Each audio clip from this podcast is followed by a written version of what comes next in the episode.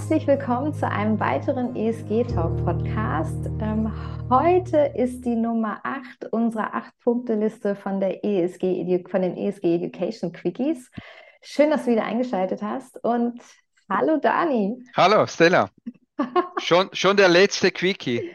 Ja, also so schnell so viel, geht's. He? So Perfekt. viele Quickies am Stück, genau. Wahnsinn. Heute haben wir das Thema äh, Schulung der Mitarbeiter. Hier geht es natürlich um das Thema Nachhaltigkeit, Präferenzen im Kundengespräch und weitere Aspekte. Wir haben heute auch für dich wieder fünf Fragen zusammengestellt, um so das Minimum für die ESG-Integrationsanforderungen abbilden zu können. Aber wie gesagt, man kann natürlich immer tiefer abtauchen.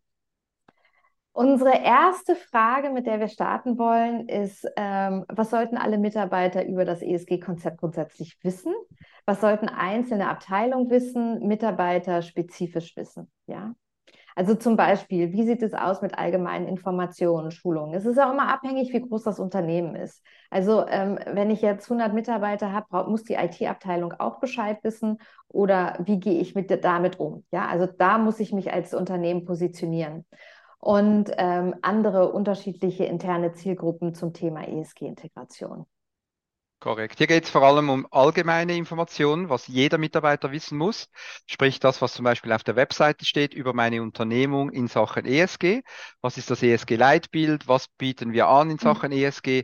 Also ich sage immer, das ist so die Stammtischinformation. Also wenn mich jemand fragt, was macht eine Unternehmung in Sachen ESG, dann sollte jeder Mitarbeiter wissen, meine Firma macht im Minimum das, das und das, oder? Das ist sicher sehr, sehr wichtig. Und das Zweite, welche Abteilungen und welche Mitarbeiter sind in diese einzelnen, dieses einzelne ESG-Integrationskonzept involviert? Und die müssen sicher noch mehr wissen als jetzt, sage jetzt mal, ähm, als vielleicht die Administration oder so, oder? Also das muss dann genau schauen, wer was für nötige Informationen braucht und bekommt, damit er seinen Job machen kann.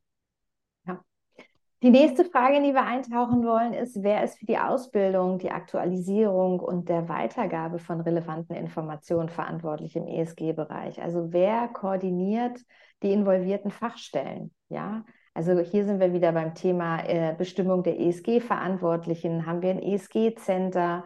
Gibt es Checklisten, die übergreifend sind auf verschiedene Abteilungen, Front, Backoffice, Legal Compliance und so weiter? Genau. Also wer ist schlussendlich der der Know-how-Träger und wie gibt er die Informationen dann weiter. Genau. Ähm, hier vielleicht noch ein, ein wichtiger Input, äh, Input aufgrund der Erfahrung. Viele Vermögensverwalter haben das Gefühl, in Anführungszeichen, dass es sich nur wieder in Anführungszeichen um ein, ein rechtliches Thema handelt, das ich fortan abwickeln muss. Und das stimmt ja per se im ersten Moment auch. Regulatorisch muss ich es machen. Also wenn ich etwas machen muss und es ist regulatorisch, dann gehe ich zu Legal und Compliance. Dann sollen die das, die das doch machen, oder? Und das ist von unserer Seite her eigentlich der schlimmste, äh, ich sage jetzt nicht der schlimmste Fehler, aber das muss man schon sich gut überlegen, ob ein Legal Compliance die ESG-Stelle sein soll um ein Integrationskonzept durchzuführen, zu überwachen und so weiter. Also das ist aus unserer Sicht wahrscheinlich nicht zielführend. Dann gehen wir in die dritte Frage. Also wie wird die regelmäßige Schulung der Mitarbeiter gewährleistet? Also ähm, soll es eine eigene ESG-Schulung geben, intern, extern? Gibt es verschiedene Anbieter? Reduziert man das Thema innerhalb der Compliance-Schulung, die mindestens einmal im Jahr ist? Also wie weit lasse ich meine Mitarbeiter in das ESG-Thema eintauchen? Da geht es um die Tiefe ähm, äh, des Wissens und ähm, entscheiden wir uns zwischen ESG-Generalisten allgemein im Unternehmen oder einem ESG-Spezialisten im Unternehmen? Also wie gehen wir auch mit ESG-Wissen im Kundengespräch um? Das ist einfach noch ganz wichtig, ja, dass dann nicht ein Kunde ein Thema aus dem ESG-Bereich mit dem Kundenberater besprechen möchte und der Kundenberater ähm, ja, hat das Gefühl, äh, ist jetzt irgendwie erwischt, auf dem falschen Fuß äh, erwischt worden. Also er kann gar nicht äh, reagieren. Ich weiß gar nicht, wie der Spruch jetzt ist, aber also er kann gar nicht reagieren, weil er halt im Prinzip wie unter der kalten Dusche steht und gar nicht reagieren kann, weil er die News nicht gehört hat und so weiter.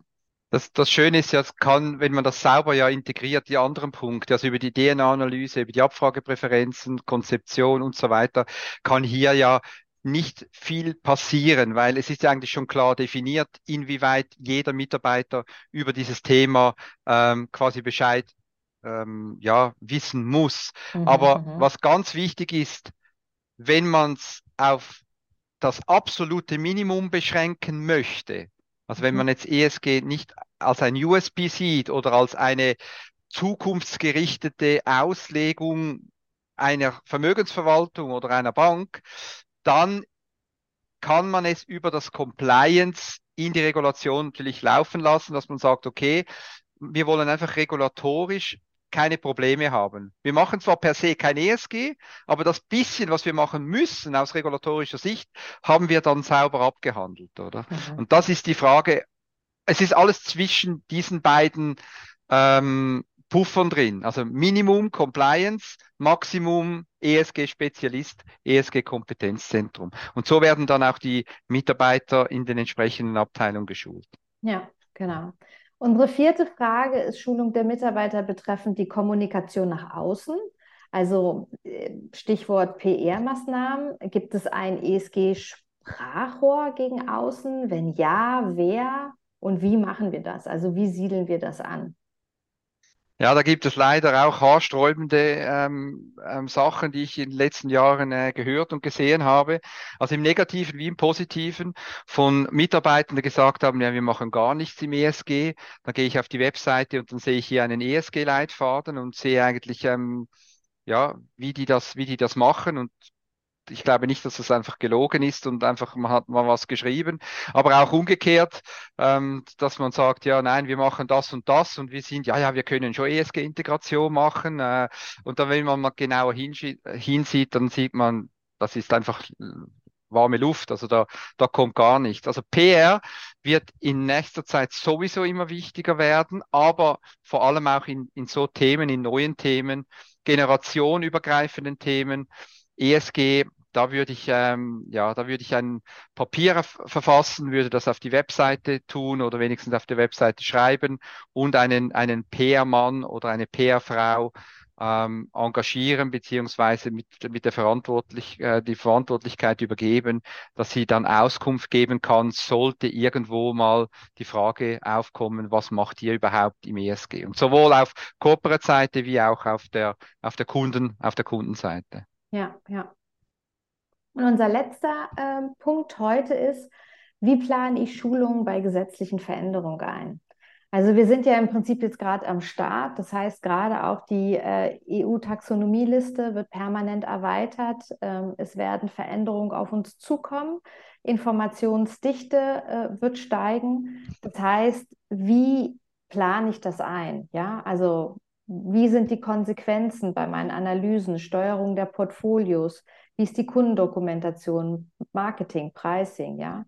Gibt es eher, äh, bin ich in der Lage, mit internen Schulungen das abzubilden oder brauche ich tatsächlich externe Schulungsdienstleister, wie wäre das, wie das zum Beispiel wären?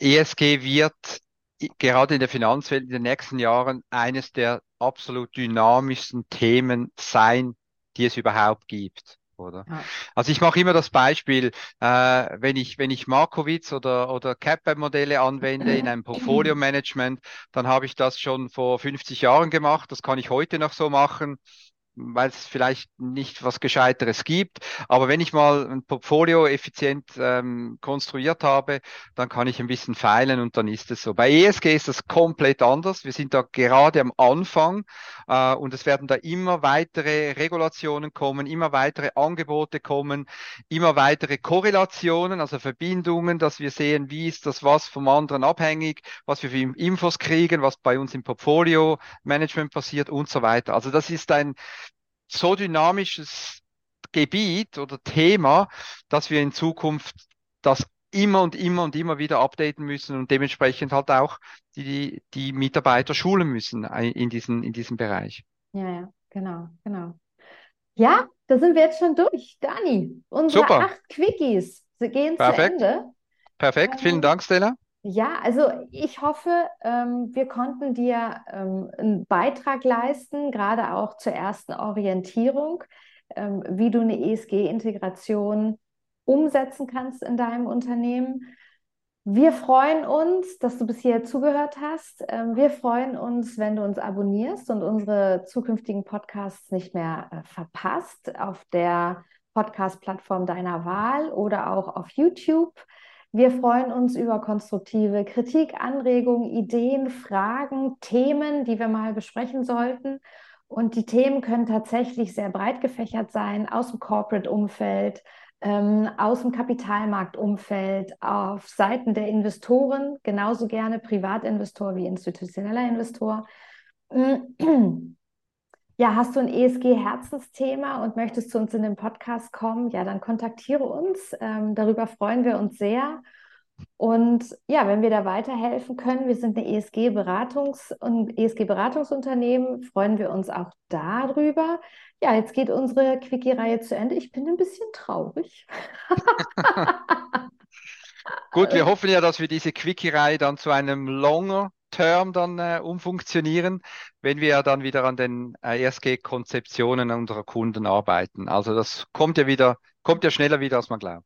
Ja, aber vielleicht gibt es auch noch andere Themen im ESG-Umfeld, die uns dann mal begegnen, wo wir noch eine kleine Reihe mit Quickies, Education Quickies auf die Beine stellen. Also das Durchaus Thema, möglich. Ja, das Thema ESG ist eine große Reise. Es kommen immer wieder neue ähm, Themen poppen auf, die sehr interessant sein könnten, wo man da so ein bisschen tiefer abtauchen kann. Genau. Wie dem auch sei, herzlichen Dank, Dani. Ich wünsche dir noch einen Danke schönen dir. Tag und vielen Dank, dass du zugehört hast, lieber Zuhörer, liebe Zuhörerin. Bis zum nächsten Mal. Danke. Danke. Tschüss. Tschüss.